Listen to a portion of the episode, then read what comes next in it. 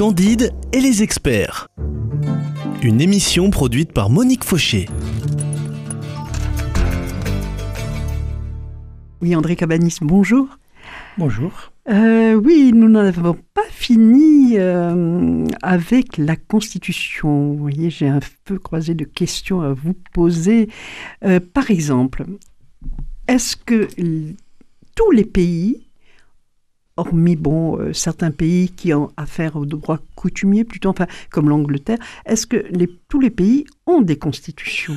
Monique Fauché, soyez gentille. L'Angleterre a une constitution. Oui, d'accord. Pratiquement tous les pays on les, ont une constitution. Hein. Oui, oui ce, que, vous avez dit hier, c'était euh, constitution, euh, oui, il y a des termes écrits quand même. Voilà. Oui, d'accord. Et encore, il y a beaucoup d'éléments de la constitution anglaise qui sont écrits. Vous voyez, c'est Google qui m'a trompé. il faut pas croire. Google? Méfiez-vous de Google. oui, alors, est-ce que euh, tous les pays ont une constitution? Oui, j'en vois aucun qui n'ait pas de constitution. Euh, parfois, il y a une période transitoire. Quand, quand l'armée prend le pouvoir, parfois, il y a... Euh, ils n'ont pas le temps de... Deux, ou trois mois. non, non, ils ont le temps, parce qu'ils restent au pouvoir plus longtemps. Mais pendant deux ou trois mois, parfois, il n'y a pas de constitution. Hein. Mais, mais très vite, il y en a une. si, si. Les constitutions, ça ne manque pas. Oui. Alors, il y, a des constitutions, je pense, très nombreuses et variées et contestables. Alors je sais que vous, avez, vous êtes allé dans de nombreux pays pour faire des cours, des conférences, dont la Chine et beaucoup de pays africains aussi. Euh, le, un autre pays asiatique, je crois. Euh, bon, la Thaïlande, le, Vietnam, le Laos, le Cambodge. Voilà. Alors, euh, parlons par exemple de la Chine. Il y a une constitution. Est-ce qu'elle garantit une sorte de stabilité?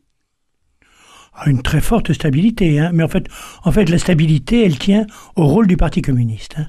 Parce qu'il y, a les textes, et puis il y a la, réalité, la réalité politique.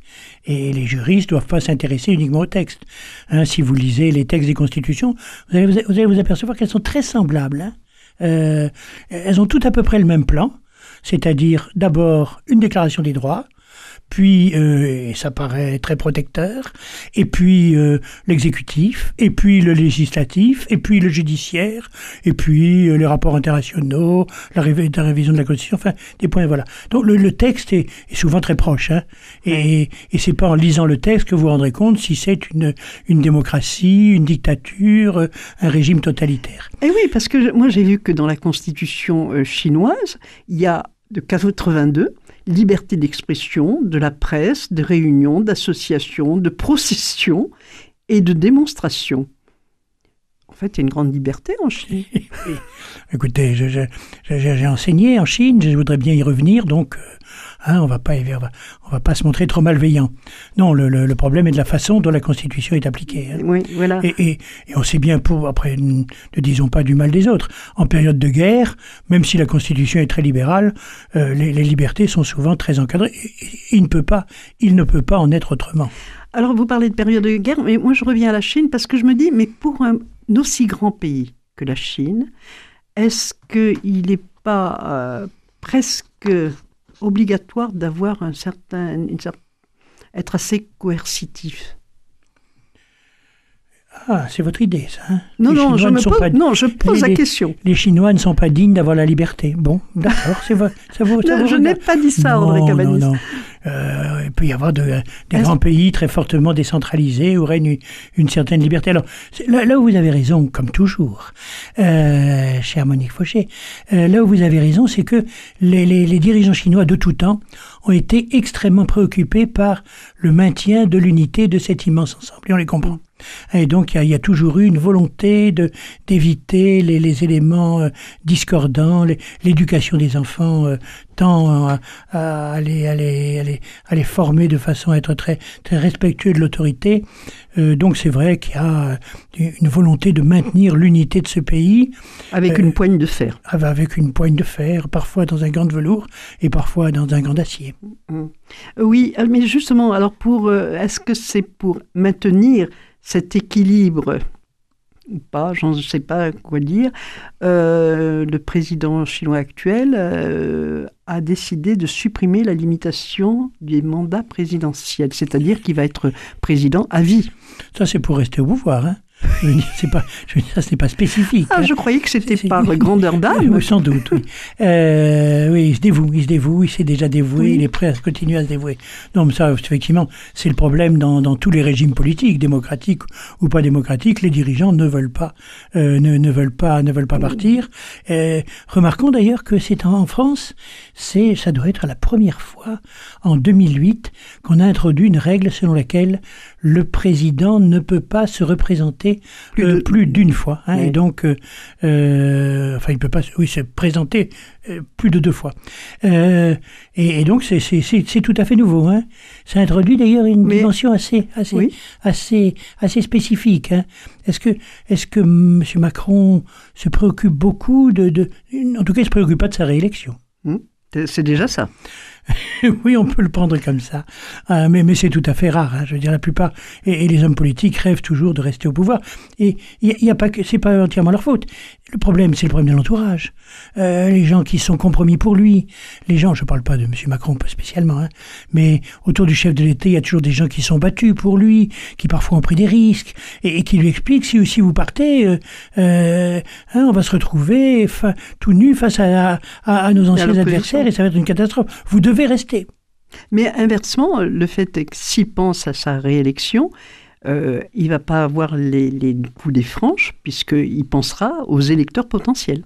C'est, le problème de, de, tout- de tous nos régimes politiques. Hein. Mais est-ce Euh. qu'il y, a eu- est-ce qu'il y a eu des présidents qui, qui ont eu trois mandats, plus, euh, plus de deux mandats? De- dans en le France, passé non. Non, mais il faut bien voir qu'en France, euh, euh, bon, il y en a qui ont eu un mandat à vie. Hein. Euh, Na- Napoléon Ier, puis qui ensuite a été empereur. Enfin, Bonaparte, qui ensuite a été empereur. hein. Et donc, il y a eu le consulat à vie, puis un empereur, et là, il était à vie. Non, on- le fait, le fait de ne pas pouvoir se représenter est quelque chose d'assez spécifique et de très douloureux pour les chefs d'État. Oui, et apparemment, ce n'est pas universel. Non, non, non, non, non. Il y a peu, le- dans la plupart des pays, euh, il y a possibilité de se représenter. En, en France, il y on y avait possibilité de se représenter, ce qui était d'autant plus euh, compli- enfin, d'autant plus important que le mandat était de sous le régime républicain de 7 ans. hein. Et donc deux Oui. mandats, c'était 14 ans. Oui, Ah, parce ça- qu'un seul mandat, cinq ans, ça fait un peu court pour mettre les choses en place. Oui, c'est- vrai que c'est, hein, c'est, euh, cinq ans, c'est pas très long. Enfin, pour les pour les autres, oui, c'est ça, paraît- ça paraît ça paraît relativement Oui, mais long. pour construire quelque chose quand on a un projet. oui, on, peut, oui. on peut dire ça. On, Voilà. peut, on peut dire ça. Mais re- regardez, euh, aucun président, sauf François Mitterrand, n'a pu terminer son deuxième mandat en France. Mm. 14 ans, ils tiennent pas. Ou ils sont inversés, c'est enfin, c'est pas trop souvent le cas, ou ils doivent démissionner, ou ils meurent. Vous pensez à qui, là? Oh, ben, je pense à, je pense à Lebrun. Pompidou est mort. Je pense à, mais enfin, lui, il était au premier mandat. hein. Ah oui, c'est vrai. oui. Euh, euh, je, je pense aux gens de la Troisième République, hein, surtout. Troisième je République, pense, oui, oui. D'accord. Euh, je pense à Lebrun, je pense à Ils n'ont pas fini. ils Fort, pas je fini. pense. Le deuxième mandat, non, non. D'accord. Euh, 14 ans, c'est long, surtout qu'ils arrivent tard, ils sont âgés. Oui. Hein Plus âgés que ceux que nous avons maintenant. Plus âgés que celui que nous avons maintenant. hein. Enfin, Mitterrand était très vieux. Hein. De Gaulle était Oui, très vieux. c'est vrai. Oui, c'est vrai. Et pa- parlons d'un monde que vous connaissez bien, les- euh, celui des pays africains francophones. Je crois que vous êtes Oui, allé oui, très souvent bien. là pour le coup, et je sais que vous avez écrit des ouvrages d'ailleurs euh, sur ces pays-là. Euh, Je crois les avoir présentés à ce micro, le mot, à une époque. Oui, oui, oui, effectivement. Alors, de prime abord, après donc la, décolonisation, est-ce que les constitutions qui ont été promulguées dans ces pays étaient issues de- des constitutions européennes? Oui, alors en, en- en 1962, au moment des, indépendances, euh, la plupart des constitutions étaient euh, calées euh, calquées sur les constitutions françaises, sur la constitution française. Il faut dire qu'ils avaient très peu de juristes. Hein, et ils devaient monter tout un système juridique, Oui, donc oui. ils, ils ont pris d'abord les modèles qu'ils avaient sous les yeux. C'est beaucoup moins le cas maintenant.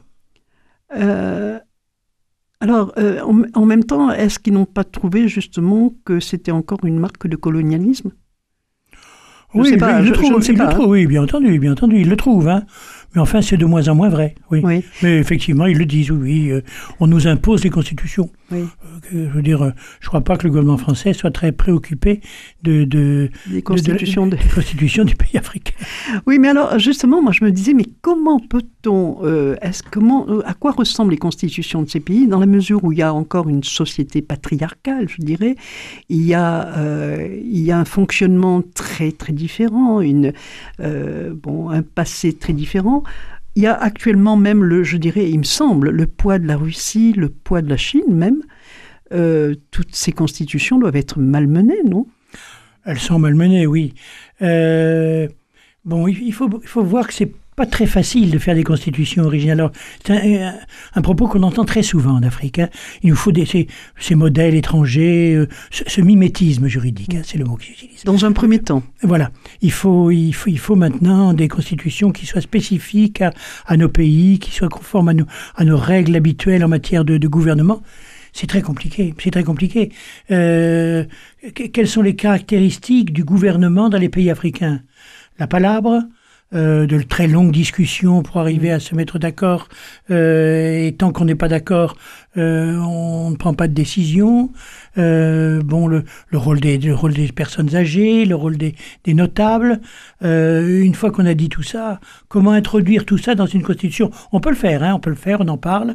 Mettre à la place d'un Sénat, avoir une assemblée des chefs coutumiers, ça peut se faire. Hein. Mais en fait, on s'aperçoit, je vous le disais, toutes les constitutions du monde se, se ressemblent.